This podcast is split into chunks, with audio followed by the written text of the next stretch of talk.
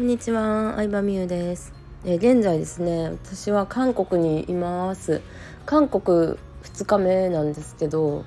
またその話はお用意するとして、韓国行く1日前に、えー、ジャニーズの SixTONES のライブに行ってきたので、その感想を語ろうかなと思います。はい。もう結論から言うと、めちゃくちゃ楽しかったし、今までいろんなライブに行ってきたんですけどあのちっちゃい小箱から ZEP 東京レベルのちっちゃいところから、えー、渋谷のライブハウスあとドームとか情報大阪城ホールとか、うん、まあ本当にもういろんなアーティストのライブに行ってきたんですけど一番良かったです今までで。うん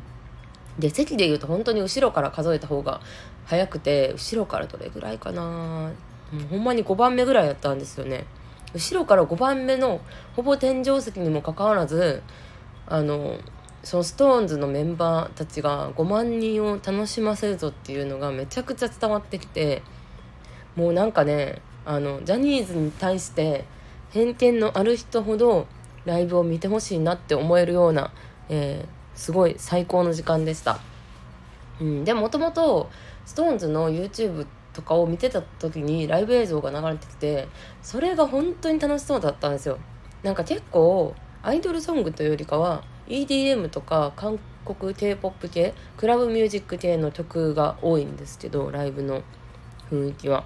うん。それがなんかみんなペンライト持っててなんかこう音楽に乗ってる感じを私も味わいたいなと思ってでもファンクラブに入りました。はい。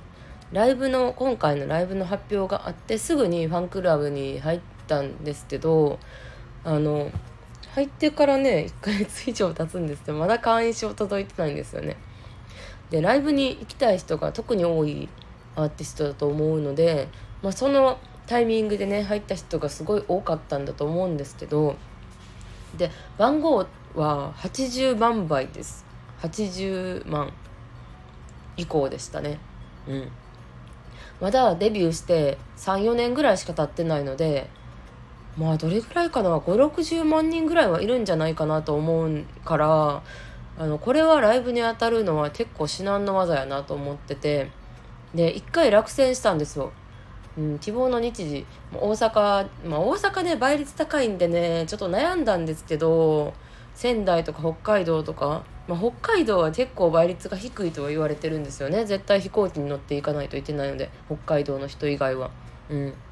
でキンプリのライブの時は仙台で当たったのであのどうしようかなって悩んだんですけどまあでもちょっと韓国の予定とかもあったからとりあえず大阪の日程であの申し込んだら、まあ、外れちゃったんですよね。で外れた人の中からあの、まあ、復活当選があったりとかその後に1週間ライブの1週間ぐらい前にあの制作開放席っていうのがたまに開放されるんですよ。ま、それ何かっていうとスタッフの方が使う席だったりとか、まあ、機材を置いとくようなスペースとして確保してた分が、まあ、結局使わなくなったっていうことで一般に販売されるんですけど、まあ、それに応募落選した人の中から応募しますかしませんかみたいなメールが届いてで応募すると同時に、まあ、クレジットカードも登録して当選と同時に決済されるっていうやつなんですけど当選の連絡が3日前ぐらいに来るんですよね。うん、で3日前に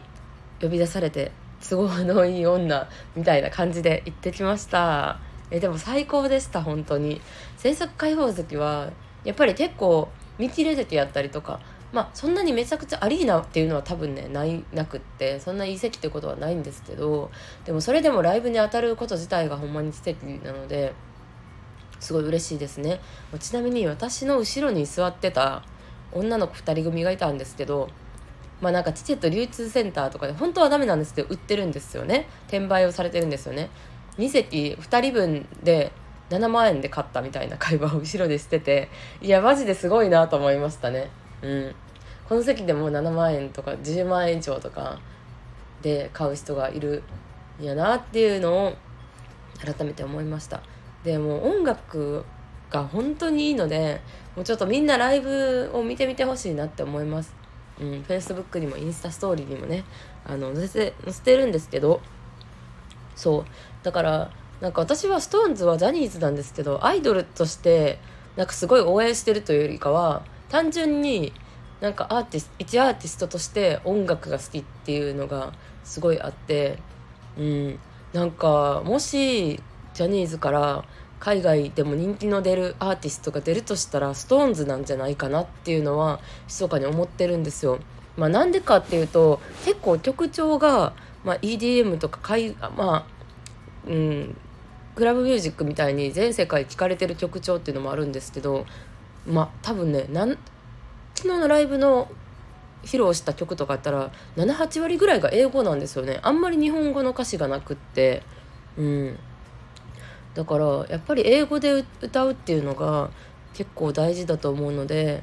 もしかしたらなんか海外でめちゃくちゃ売れるんじゃないかなって勝手に思ってたりします。うん、で男性のファンも他のねグループに比べると結構いるとはまあ YouTube のコメント欄とか見て知ってたんですけどでも実際は5%もいないぐらいですね。うん、まあでもあのいろんなジャニー平成ジャンプとかキスマイとかキンプリとかいろいろ行きましたけどどのグループよりも一番男性のお客さんは見たなっていう感じしました。私は主人と2人で行ったんですけどカップルで来てる人もすごく多かったですね。うん。そうそんな感じでキンプリの時は1%以下ですね。本当にマジで女の子しかいなかったです。うん。やっぱりファンはいるとは思うんですけどあのあのジャニオタたちの中に混じってでファンクラブに入ってライブを当てようってなるとすごいハードルが高くなるんやろうなとは思います。うん。えー、でもみんなにも是非見てみてほしいな。私もあのすごい仕事頑張ろうっていう元気をもらったしなんかあでそのステージ構成もすごいいいなと思ってあのドーム京セラドーム大阪ドームなんですけど行ったところが中央に丸い円形のセンターステージがあるんですよ。でそこから SixTONES のメンバーって6人なんですけどあのその中央の円形の回転するステージから6本花道が広がってる感じなんですよね六角形みたいな感じででそれぞれに花道から小ステージがあるって感じなんですけど360度、まあ、どこからでもこう綺麗に見えるというか、うん、クレーン